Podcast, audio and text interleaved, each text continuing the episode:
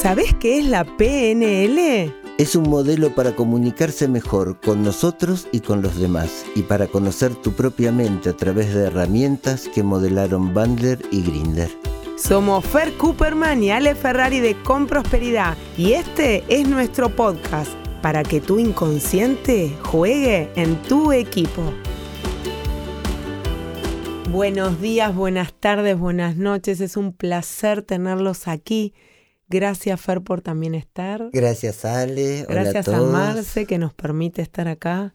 Un placer este estudio para poder grabar y que vos puedas estar escuchando eh, sin problemas. Sí. Buenísimo. Eh, vamos a hablar hoy de los arquetipos del ser. Sí, ¿Te parece? me parece muy El otro bien. día, bueno, Silvina González Lanusa tiene juegos que se llaman Onda y sacó los arquetipos. Hice un vivo con eso. Interesó muchísimo. Cuando yo empecé con esto me parecía, perdón, pero era así, lo que pensaba era una estupidez. Eh, te estás inventando un arquetipo, dale. Y hoy creo que es fundamental a la hora de poder crear. ¿Nos contás un poquito? Sí, este.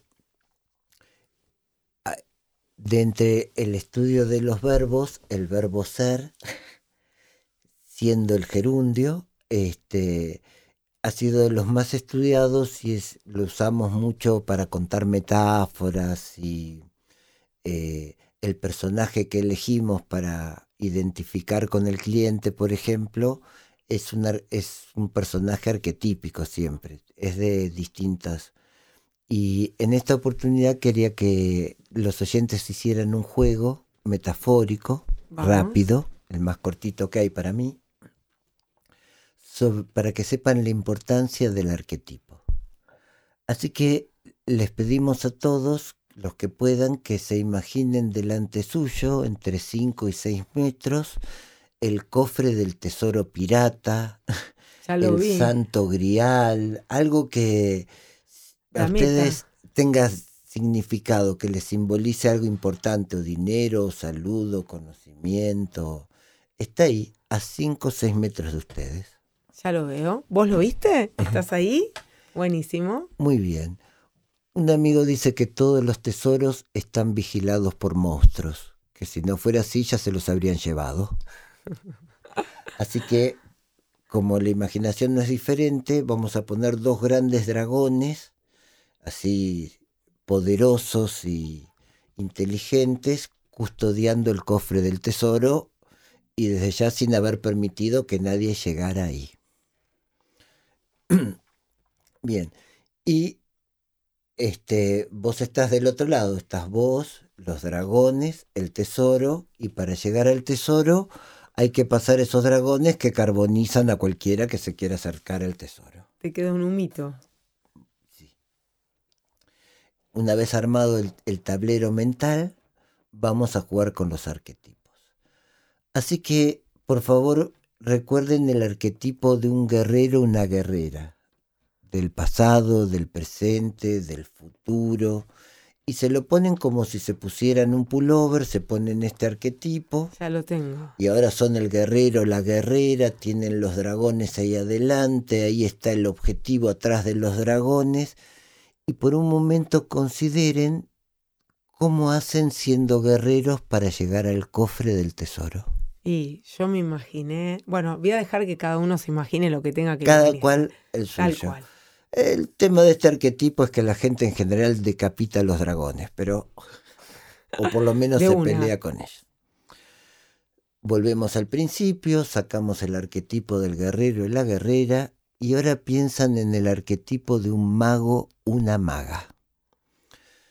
Se ponen el mago, la maga y fíjense de qué modos se les ocurre llegar al mismo cofre del tesoro pasando los mismos dragones. Ya pasé más rápido todavía que el anterior. El anterior un desgaste de energía y de, de adrenalina más que endorfina. Exactamente. O sea, cada arquetipo plantea un sistema de creencias, de estrategias mentales, de estados de ánimo posibles y con eso actuamos en el mundo. Ahora sacamos el mago o la maga y este, ponemos un dios, una diosa china. y ahora son un dios, una diosa china. Y acá es probable que los dragones sean amigos. Que de hecho los ayuden Primero a llevar me el costó, tesoro. porque como no tengo el concepto de diosa china, cuando lo dijiste dije, ay, es verdad. Y me imaginé el barrio chino, los dragones ahí invitándote a entrar. Es decir que, según cómo definimos nuestro ser, con qué arquetipo, es la estrategia que se nos va a ocurrir para operar en esa situación. Vamos a suponer que yo estoy acostumbrada a ser la guerrera, ¿sí? Una energía, un poco ser el fuego, ¿no? Esa motivación constante. Eh, y quiero cambiar porque ya estoy cansada de motivación, motivación, motivación. Eh, puedo crear la que quiero y voy eligiendo entre todas las que hay, voy haciendo este juego y decido cuál es el... A mí me encantó el mago, por Sí. ejemplo. ¿Sí? Claro, claro. O sea, está bueno saber cómo uno lo haría de guerrero. Bueno, pero ¿cómo lo haría siendo una maga? ¿O cómo lo haría siendo una diosa? También como fuera, ¿cuántas, ¿cuántos arquetipos hay? ¿Con cuántos arquetipos podés jugar? Ah, no hay un número. Claro.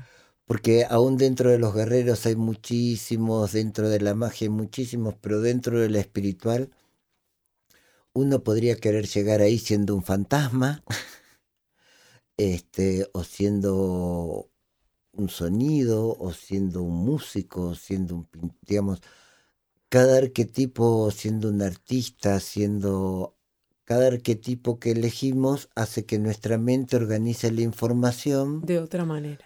para lograr las cosas de un modo diferente. Por ejemplo, podría ser la sabia.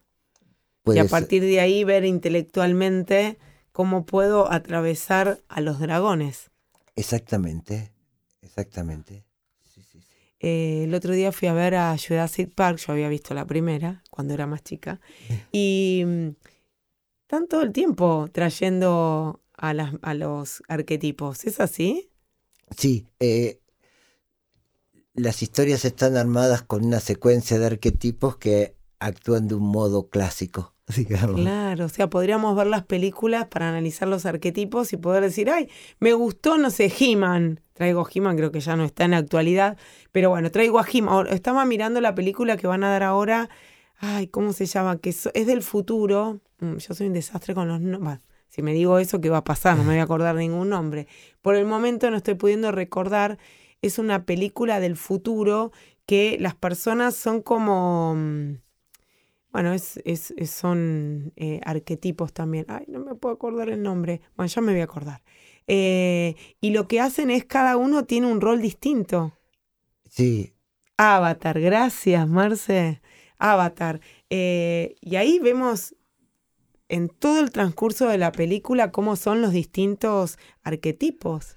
sí. eh, en las sagas heroicas, el arquetipo del héroe, si viaja solo, se le complica la segunda parte, que es el retorno del héroe, la parte de la Odisea. Eh, muchos de los héroes solitarios no vuelven. Claro. En cambio, los que viajan en cofradías, Avatar. Avatar, El Señor de los Anillos, Harry Potter, digamos que son grupos, cada uno tiene distintos arquetipos, aunque sean, no sé, el arquetipo del mago, son distintos arquetipos de Tengo más magos. fuerza. Eh, sí, los equipos en general pueden ir y volver, eh, porque son más recursos. eh, cada arquetipo puede ver la problemática de un modo distinto y aportar distintas soluciones. Las diferencias, las diferentes inteligencias también entran ahí. Exactamente. Por eso cuando queremos lograr algo, en general lo hacemos desde cierto arquetipo. Si nos cambiamos el arquetipo, se nos ocurren todos otros modos de estar pudiendo lograr eso. Qué maravilloso. Mirá que lo sé, lo trabajo, lo trabajo conmigo, con los clientes y sin embargo siempre hay un poquito más. Eso es lo que tiene la PNL. ¿Desde qué edad, Fer, estás jugando con la PNL? Eh, desde el 83, así que tenía 25. ¿Y tu hermano? Porque también el hermano es un capo de la PNL. Eh, allí mismo, ¿Y, y él qué edad tenía? él tiene cuatro más, así que tendría 29. Qué maravilloso. ¿Y cómo descubriste la PNL? Vamos a saber un poquito de la vida de Fer. Daba clases de Tai Chi Chuan y una alumna que me debía unas clases me dijo que estaba haciendo las tapas del editorial Cuatro Vientos. Estaba en la feria del libro, en el stand de Chile, que me regalaba cualquier libro que eligiera. Y elegí uno que se llamaba De sapos a príncipes porque pensé que era el cuento que no conocía, lo conocía así de, De oído. de oído. Y cuando lo empiezo a leer, decía que ellos veían en los accesos oculares algo que un ruso llamado Luria había descubierto de la corteza prefrontal. Seis núcleos grises se llamaban de representación para la conciencia. Decía, uy, mira qué interesante, estos norteamericanos ven esto que descubrió este ruso y lo ven a simple vista. ¿Vos ya eras psicólogo? No, no, estaba estudiando psicología, estaba en segundo año. Y el libro decía que la gente movía los ojos antes de hablar. Y yo decía, no, no puede ser, si no yo lo hubiera visto. claro, tan visual. Así que salí a la calle y empecé a darme cuenta de que la gente movía los ojos para otras cosas que no eran mirar. No era para enfocar, no era que miraban a lugares donde no había nada. o para el costado, o para abajo. Y yo miraba que miraban y no había nada. Así que ahí empecé a darme cuenta de que sí, había un procesamiento mental inconsciente que es muy rápido, que aparecía en el movimiento de los ojos y que nunca había visto a pesar de haberlo visto toda mi vida. ¿Y cómo lo llevaste a Dani también a eso? Porque el que empezó con eso fuiste vos. Sí, eh, porque compartíamos todo lo que fuera lectura corporal. Y entonces, mm, en ese entonces mirábamos más modelos bioenergéticos y de contracturas del cuerpo y de reacciones de tiempo de la gente. Y esa era una respuesta inconsciente que todo el mundo hacía y nadie sabía. Era como, Wow, así como se te cae la boca de descubrirlo. sí. Dos, dos años después jugaba en una conferencia, la gente me preguntaba cosas y yo miraba cómo hacían los accesos oculares y hacía tres frases en la secuencia que la persona había armado la pregunta. Pero estábamos jugando con otros amigos que también estaban ahí a hacer tres frases absurdas. Y la gente se daba por respondida como si fuera una respuesta del I o del Tao. Y cuando termina la conferencia se acerca una señora y me dice, ¿y usted dónde aprendió a hacer eso? Bueno, le digo, yo empecé a hacer tai chi. Cuando... No, no, no. Eso de mirar los accesos oculares y armar las oraciones. Ay, Hay alguien que sabe. yo, ¿Cómo me sacó la ficha si soy el único que tiene el libro? Había ido al, al siguiente año a la feria del libro para comprar otro y no lo habían traído ese año. Así que el único libro que habían traído lo tenía yo. ¿Cómo sabía esta señora? Y me dice, bueno, yo acabo de estar con Bandler en Inglaterra y vamos a dar el primer curso de PNL en Argentina. ¿Que ¿Era Lidia o la, o la Eh, otra Lidia? Era Ana María Chajet. ah, Eh, no, perdón, Ana María Chajet no. Ana María Crem. A ella no la tengo. Eh, Ana María Crem fue mi maestra de las Lidias, de, De la dio el mayoría. primer- sí, sí, maestra de maestras. Y este, Ana. María Chajet también, una gran compañera y gran maestra mía también. Pero bueno, eh, fue fantástico que había una persona, por lo menos en Argentina, que también lo sabía. Qué maravilloso. Bueno, eso ya lo hablamos. Los accesos oculares están en uno de los primeros podcasts. Así que vas a estar pudiendo aprender fácilmente. Creo que estos podcasts son fáciles para poder llevártelo. Recordemos que podemos trabajar, volviendo al tema, con las metáforas.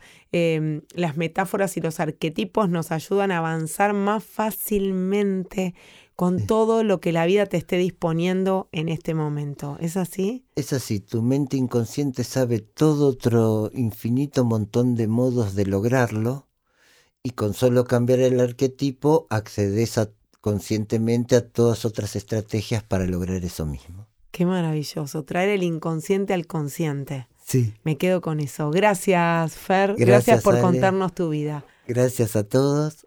Un beso. Chau. Chao. Nos encontramos la próxima. Gracias, gracias, gracias.